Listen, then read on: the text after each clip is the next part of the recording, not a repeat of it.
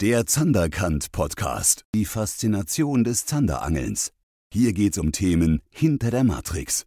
Willkommen zu einer neuen Folge vom Zanderkant Podcast und es geht natürlich immer um Themen hinter der Matrix und hier wieder ein neues Thema und zwar, wie man ein Gewässer fühlt oder andersrum, dass man das fühlen muss, um dort in, ja, in eine gute Energie zu kommen, eine positive, um Fische zu fangen an sämtlich verschiedenen Revieren.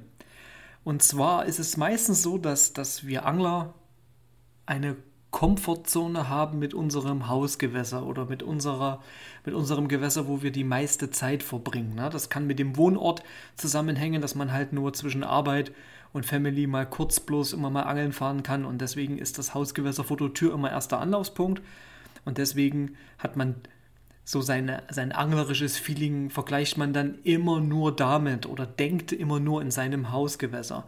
Ich habe das nicht. Ich, ähm, wenn ich ein Gewässer durch habe und habe dort gut gefangen und ich weiß, ich kann weiterhin dort gut fangen, brauche ich wieder was anderes. Also bei mir ist immer diese Vielseitigkeit wichtig, dass ich dann auch immer wieder mal den Wechsel habe zwischen dem Fluss und dem See oder einer Talsperre. Und ich brauche einfach, äh, oder auch einem Kanal, ne? ich brauche immer mal diese Abwechslung. Weil für mich ist der Reiz immer, den Zander, der tickt ja überall gleich, den in den verschiedenen Herausforderungs-, Angelsituationen und Gewässertypen halt zu überlisten. Das ist immer so mein, äh, ja, meine große Leidenschaft und deswegen angle ich immer, auch der Neugier halber, ganz, ganz viele verschiedene Gewässer und auch selbst im, in einem Fluss, wo ich gut erfolgreich bin, der mich interessiert, auch nicht immer den gleichen Abschnitt. Also das ist bei mir generell Thema.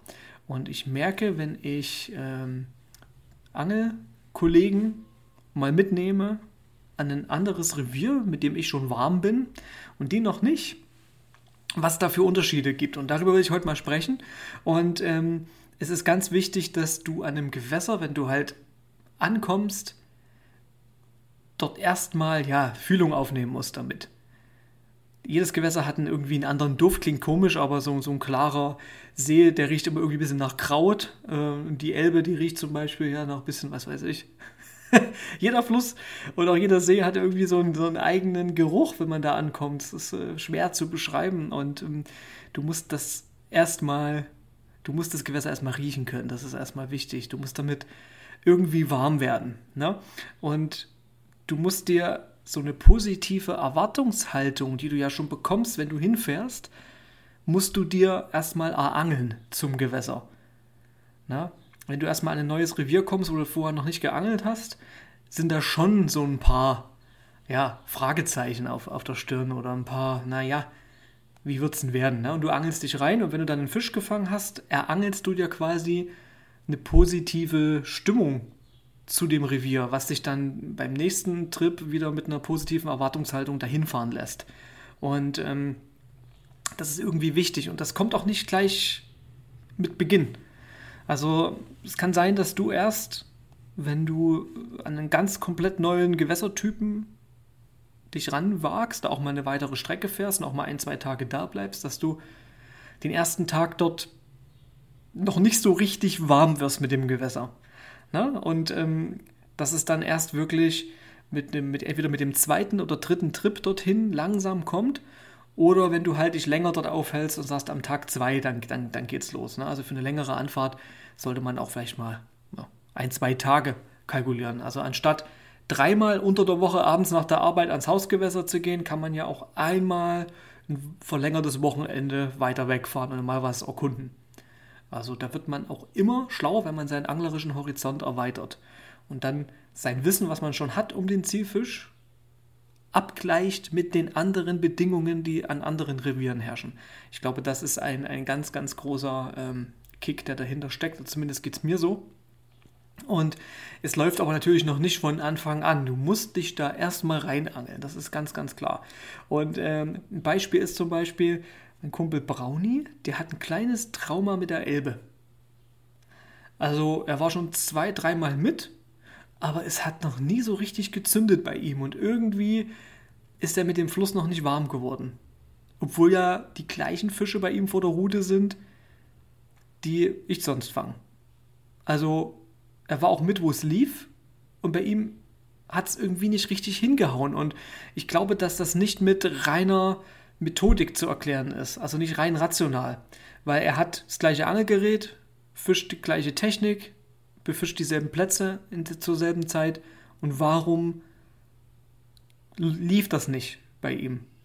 Wahrscheinlich, weil er diese, diese Anlaufphase, diese positive Erwartungshaltung ans Gewässer, sich erstmal zu erangeln, noch nicht überwunden hat, diese erste Hürde. Das klingt komisch, aber der Knoten muss erst platzen. Und das muss aus der eigenen Erfahrung, aus dem eigenen Erlebten, mit einem positiven, mit einem Erlebnis damit, muss das verknüpft werden erst. Da nützt es dir nichts zuzuschauen, wie dein äh, Kumpel, der mit dir, der dich mit dahin genommen hat, fängt das motiviert ungemein, klar, das motiviert, lässt sich dranbleiben, aber das ersetzt nicht das eigene Erlebte, welches dann deinen Knoten zum Platzen bringt. Dass du dann dich in das Gewässer reinangelst, eine gute Erwartungshaltung damit hast, einen kleinen Mojo, ne, der dann auftaucht mit dem Gewässer in Verbindung.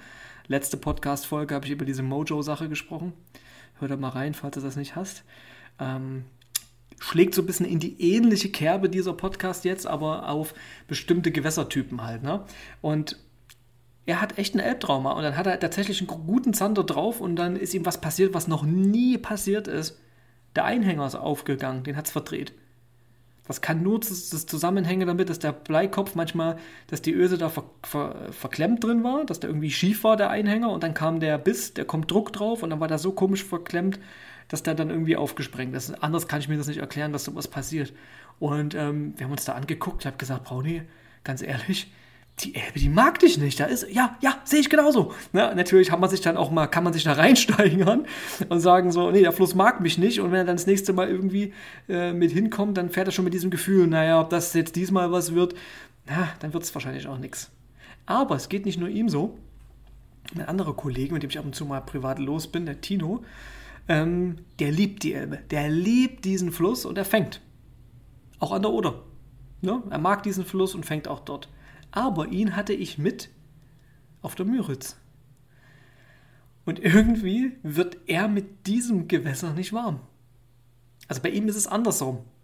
Brauni hingegen fängt auf der Müritz richtig gut, hat sich dort eine positive Erwartungshaltung erangelt und haut jedes Mal einen großen raus. Oder er fängt jedes Mal einen Fisch. Also wenn Brownie an die Müritz kommt, fängt er immer was. Läuft bei ihm. Während er an der Elbe, äh, ihm, ihm an der Elbe das nicht so geht. Andersrum, Tino fängt an der Elbe gut und kommt zur Müritz und hat dort das Problem, dass er sich diese Erwartungshaltung noch nicht erangelt hat und äh, bei ihm läuft es da eben nicht so gut und ähm, hat auch nicht so immer das äh, immer so, so die große Lust oder noch nicht das gute Gefühl mit dem Gewässer. Obwohl die Fische gleich sind. Es sind ja keine anderen Fische da auf der Müritz, wenn Brownie gerade da angelt. Und wenn Tino kommt, äh, sind die nicht da. Das ist ja, ist ja nicht so. Es sind ja in Elbe und in Müritz quasi die Fische da. Und nur die Angler betrachten das verschieden. Und deswegen bekommen sie verschiedene Ergebnisse vom gleichen Gewässer geliefert. Ist das verrückt oder was? Solche Dinge beobachte ich und die gehen mir so ein bisschen durch den Kopf und ähm, geben mir immer Anlass hier für so eine Podcast-Laberei. Dass ich mir mal so ein Thema nehme. Ne? Und euer Feedback zeigt mir, dass das ähm, ja, viele beschäftigt, tiefer auch beschäftigt. Und deswegen bleibe ich da an sowas dran, anstatt hier äh, ja, über, über Dinge zu sprechen, hier die größten Fehler beim Zanderangeln oder sowas. Ne? ich versuche halt immer hier im Podcast wirklich mal tiefer greifend, also wirklich advanced zu sein. Aber ich werde auch wieder einfachere äh, Folgen machen.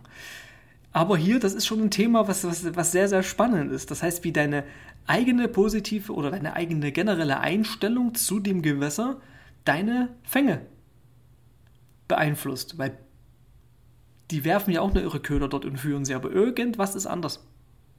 Dass es da noch nicht läuft. Deswegen musst du mit einem Gewässer erstmal warm werden und dir Zeit nehmen.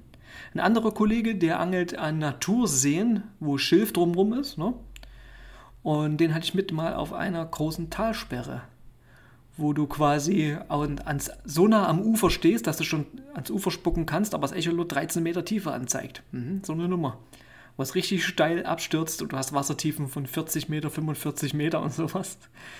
Der dann erst auch erstmal so ein bisschen, buh, Das ist ja einfach nur ein dunkles Loch. Komisch. Also es ist ja was, äh, ne? Und er hat damit auch eine Weile gehadert und damit zu tun gehabt, sich erstmal eine positive Stimmung zu erangeln mit dem Gewässer, dass er Bock auf das Gewässer hat.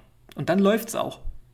Das ist total verrückt. Klar ist es ja, wenn man ein Gewässer nicht kennt, alleine hinfährt, dass man sich da erstmal reinfuchsen muss. Das meine ich aber nicht. Denn ich war ja dabei, ich kenne mich aus. Und ähm, er macht das Gleiche wie ich in dem Moment. Auch ein guter Angler. Aber er ist mit dieser Art Gewässer noch nicht so im Einklang und so warm geworden, dass er, dass es läuft von alleine. Also wie das die Fänge beeinflusst, finde ich einfach bemerkenswert. Weil normalerweise ist es ja, müsste man ja sagen, okay, ist ja logisch. Es ist ein Fisch da, man angelt an dem Platz, man angelt gut, man angelt auch mit dem Köder, der da funktioniert, auch mit dem Dekor. Und trotzdem funktioniert es nicht. Warum? Das ist diese Einstellung. Ich habe die gute Einstellung zu allen Gewässertypen und deswegen läuft's. Es ist tatsächlich verrückt. Und, ähm, und das muss, wie soll ich sagen, auch immer Spaß machen, wenn du hinkommst. Das hatte Tino gesagt, der mit der Müritz noch nicht warm ist. Der sagte, wenn ich immer höre, ja, diese Woche, letzte Woche wurde ein Hecht gefangen, so groß und so groß und dort in dem Gewässer kommen in der Regel im Jahr werden so und so viele solche Dinger da gefangen, hört doch immer, wird auch immer schön erzählt und so. Ne? Und wenn man sich damit vergleicht, mit dem größtmöglichen dort, dann wird es erst recht nichts. Du musst dich selber reinangeln. Erstmal irgendwas fangen. Erstmal, ja, gute Erlebnisse damit erleben. Und äh, dir, dir, da, dir dazu Zeit nehmen, dort anzukommen, mental. Mental im Gewässer anzukommen. Genau, das ist der richtige äh, Begriff vielleicht dafür, den man da finden kann. Für. Und dann fängt es erst an zu laufen. Aber diese, diese Schwelle, sich selbst zu stellen, zu sagen, wow, das mache ich jetzt. Nehmen wir mal an, du hast einen Fluss vor deiner Haustür, fängst da gut, und jetzt sage ich zu dir, pass auf, setz dich mal ins Auto, fahr mal zwei, drei Stunden und äh, mach mal zwei, drei Tage an so einer großen Talsperre, wo du noch nie warst. Wie fühlt sich das an, wenn du jetzt drüber nachdenkst? Oder andersrum, du bist Talsperrenangler und ich sage dir, pass auf, fahr mal an einen großen Fluss. Angel mal da. Zwei, drei Tage. Oh. Es ist komisch, ne? Also da gehen ganz andere Reaktionen innerlich in einem ab wenn du dann dort am Ufer stehst und das Gewässer riecht anders, ja, das sieht anders aus, fühlt sich anders an, lässt sich anders angeln, dann ist das erstmal eine Barriere, wo dein Kopf erstmal über die, die Hürde springen muss mit einem positiven Erlebnis eines Fangs. Umso, und umso besser du den Zielfisch einschätzen kannst und nicht nur in deinem Gewässer, was du kennst, denkst, sondern im Zielfisch denkst, desto einfacher fällt dir das, dich mit anderen Gegebenheiten quasi ähm, vertraut zu machen und dann wirst du auch ziemlich schnell dann ein positives Erlebnis an anderen Revieren verschiedenster Art erangeln und überall klarkommen und überall Bock und gute Laune haben. Und das ist, ist glaube ich, ein Schlüssel, der die Vielseitigkeit eines Zanderanglers ausmacht. Dass er im Zielfisch denkt und nicht in seinem Gewässer. Ähm, das, das ist, glaube ich, ein ganz, ganz großer Schlüssel. Ne? Und aktuell läuft ja so ein Casting ich habe ja äh, den Plan, auf dem YouTube-Kanal von Zanderkant eine, eine Casting-Staffel zu drehen, Deutschlands nächster Zander-Profi. Werde da unterstützt in der Jury von dem Henning Stüring, dem Chefredakteur der Fisch und Fang, und von Carsten Zeck aus der Angelindustrie. Das heißt also, der Hähne, der Zeck und der Herr Stüring von der Fisch und Fang sitzen in der Jury und äh, haben Aufgaben vorbereitet jeder Juror aus seinem Ressort Aufgaben an die Zanderangler. Und da will ich vor allen Dingen in meinem Praxisteil da, möchte ich die Vielseitigkeit des Anglers äh, checken. Falls du dich bewerben willst und sagst, hey, ich bin guter Zanderangler, ich bin vielseitig, ich habe was drauf, dann zeig uns das und schick mal einen kleinen Clip an sebastian.zanderkant.de, an meine Mail.